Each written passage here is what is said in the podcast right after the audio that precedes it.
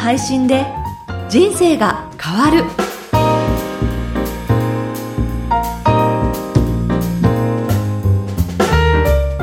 小林まどかです。ポッドキャストの配信で人生が変わる。この番組では自分のポッドキャスト番組を持って配信する人のために、ポッドキャストの魅力ですとか、具体的な配信方法など、毎回一つのテーマに絞ってご紹介しています。株式会社コエラボ代表取締役岡田正宏さんです。岡田さんよろしくお願いいたします。よろしくお願いします。さあ、じゃあまず今回のテーマなんですが早速教えてください。はい。今回は iOS のバージョンアップについてお話したいと思います。はい。こう、バージョンアップって確かに時々 iPhone 使っていてもお知らせ来ますけれども。はい、そうですね。よくわからないんですが、これは定期的にバージョンアップってされるものなんですか？大体1年に1回バージョンアップっていうのをされるんですね。ええ、秋のその時期に iPhone って新しいバージョン出ますよね。ええ、新機種が、ええ。その時期に大体合わせて、OS の方もバージョンアップされることが多いですね。はい、iPhone のポッドキャストのバージョンアップもそれに合わせて行われて、2017年の9月にバージョン11がリリースされました。私、アップデートしてないです。そうですね。先ほど、あのー、まどかさんの iPhone 見させていただいたら、はい、まだ前の、そうです。ポッドキャストのアプリだったんで。よくお知らせ来るんですよ。後にする？どうするって来て、はい、また後でって感じで。私の iPhone はバージョンアップさせていただいたんですけど、さっきちょっと見ていただいたように、メニューがちょっと違いましたよね。はい、違いました。はい。今までは、未再生、マイポッドキャスト、おすすめ、ランキング、検索、この5つのメニューだったんですね。要はこの表示の下の部分にあるボタンですよね。はい、そうですね。はい。それがバージョンアップすると、今すぐ聞く、ライブラリー、見つける、検索、この4つのメニューに変わったんですよ。そうしますと、5つから4つになったっていうことで、はい、パッと見のその表示としてなくなったのっていうのは何になるんですか？ランキングがこのメニューからはなくなったんですが、ええ、見つけるという中に統合されて、ここの中からランキングを探すことはできます。ああ、そうなんですね。あとは、新機能としては、まだ実装はされてないんですけど、配信者側で配信順番をコントロールすることができるんですね。はい。今は、新しい、あの、新エピソードから順番に再生されるのが普通なんですけど、これを1番からから第1回から順番に聞くというような設定も配信者側で設定することが可能なんですね。はい。あともう一つの機能としては、ポッドキャストの番組ってダウンロード数やリスナー数は Apple の方では公開してなかったんですけど、それを管理者画面で見れるようにしますよっていう、今後していきますよっていう発表もあったので、はい、今この現時点では見ることはできないんですけど、これいずれ見れるようになるというふうに言われています。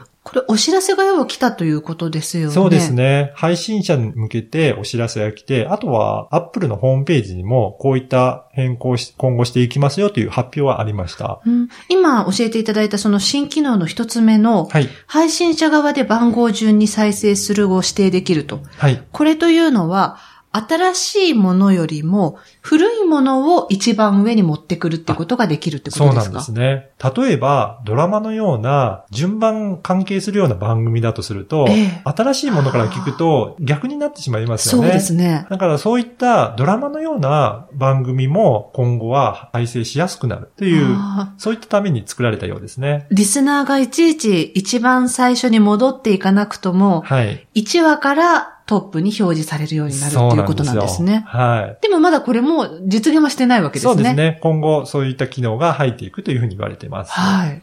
えということで、今回のテーマなんですが、iOS のバージョンアップということでお話しいただきました。つまりあの、リスナーの方たちのサイドで言えば、定期的にこのバージョンというのはお知らせが来た時にやっぱりアップデートっていうのはした方がいいっていうことですか？そうですね。iPhone とかパソコンとかってコンピューターですので、ええ、最新の状態にしておく方が安全性もありますので、はい、まあできれば更新してみてください。わかりました。私自分のことも含め。はい。わかりました。はい。ということで iOS のバージョンアップについてお話しいただきました。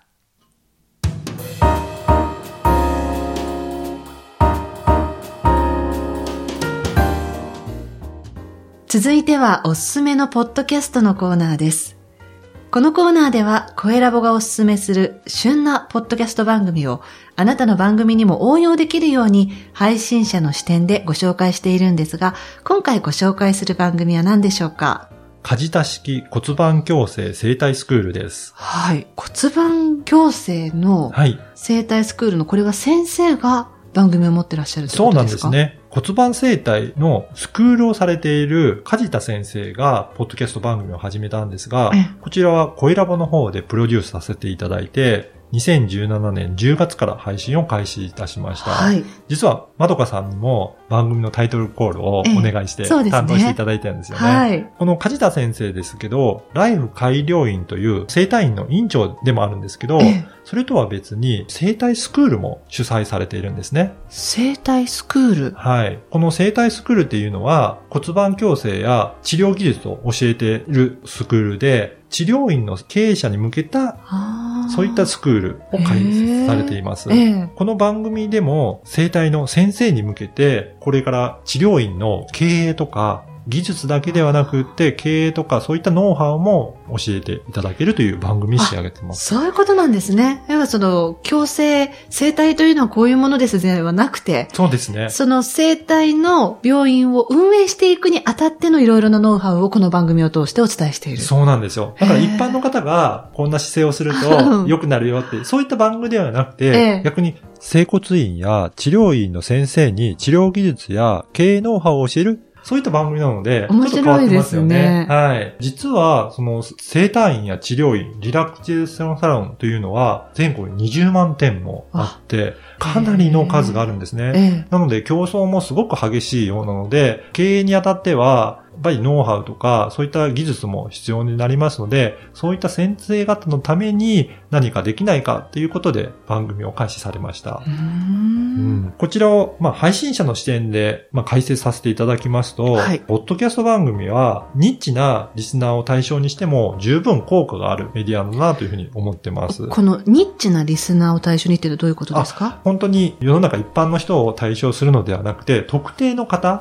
に向けた番組ということですね。えー、やっぱりいろんな方に聞いてもらいたいんですけど、その特定の専門の業種の方にもしっかり聞いていただけるっていう番組をやっても、十分その方に伝わって届いていけば、その方のためになる番組が作れるかなと思ってます。つまり、ターゲットを絞っていく番組っていうことですよね。そうですね。で、この番組はまさにターゲットをかなり絞って、はい、治療院や生体院の先生に向けた番組ということで、うん、相当絞ってますよね。でも先ほどおっしゃってたように生体院とか、うん、リラクゼーションサロンっていうのは20万点あるっていうふうに考えたら、はい、分母の数というのは、はい全然少なくはないですよね、そうよねこれは。そういった方に届ければ、非常にためになる番組になるかなというふうに思ってます。はい。梶田先生はそういった方、やっぱり経営もいろいろ苦労されて、で、そのノウハウとかありますので、そういったことを伝えていって、治療院の方たちにお届けできればなと思っているそうです。えー、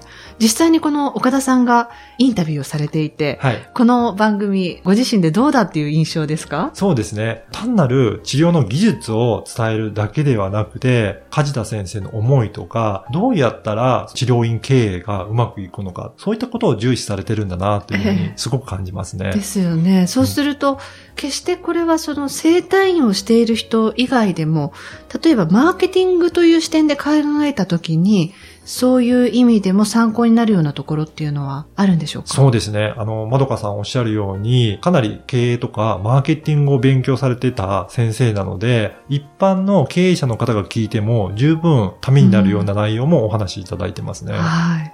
ということで今回ご紹介いただいた番組は、梶田式骨盤矯正生態スクール、こちらをご紹介いたしました。ポッドキャストの配信で人生が変わる、いかがでしたでしょうか？ここで最後にお知らせがあります。はい。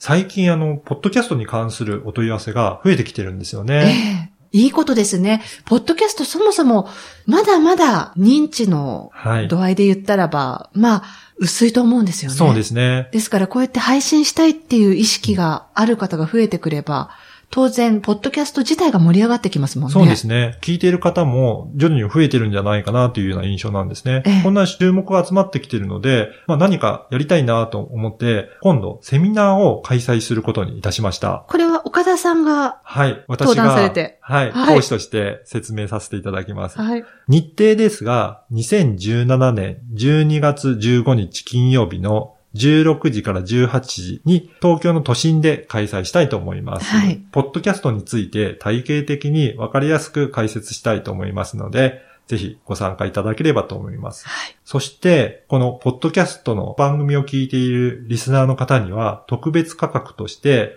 通常5400円のところを3240円の価格でご招待したいと思います。ホームページからお申し込みいただいて、備考欄にポッドキャストを聞きました。と記載いただければ特別価格でご案内させていただきます。はい。で、今のところ12月15日の回は大変ご好評いただいて多くの方にお申し込みいただいているので残りわずかになってますのでお早めにお申し込みいただければと思います。はい。またあの年明けも2回目開催されるんですよね。そうですね。1月も今のところ予定していまして2018年1月19日金曜日にも予定しておりますのでこちらはまだ空きがありますのでぜひお申し込みいただければと思います。います。はい。詳しくは、声ラボのホームページのセミナーというところに記載してありますので、えお申し込みもホームページからお願いしたいと思います。ということで、ポッドキャストの配信で人生が変わる。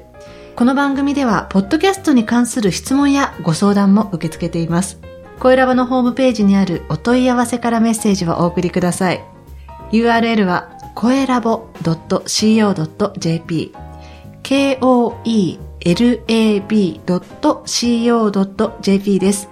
岡田さん、今回もありがとうございました。ありがとうございました。ポッドキャストであなたの声を世界に届けましょう。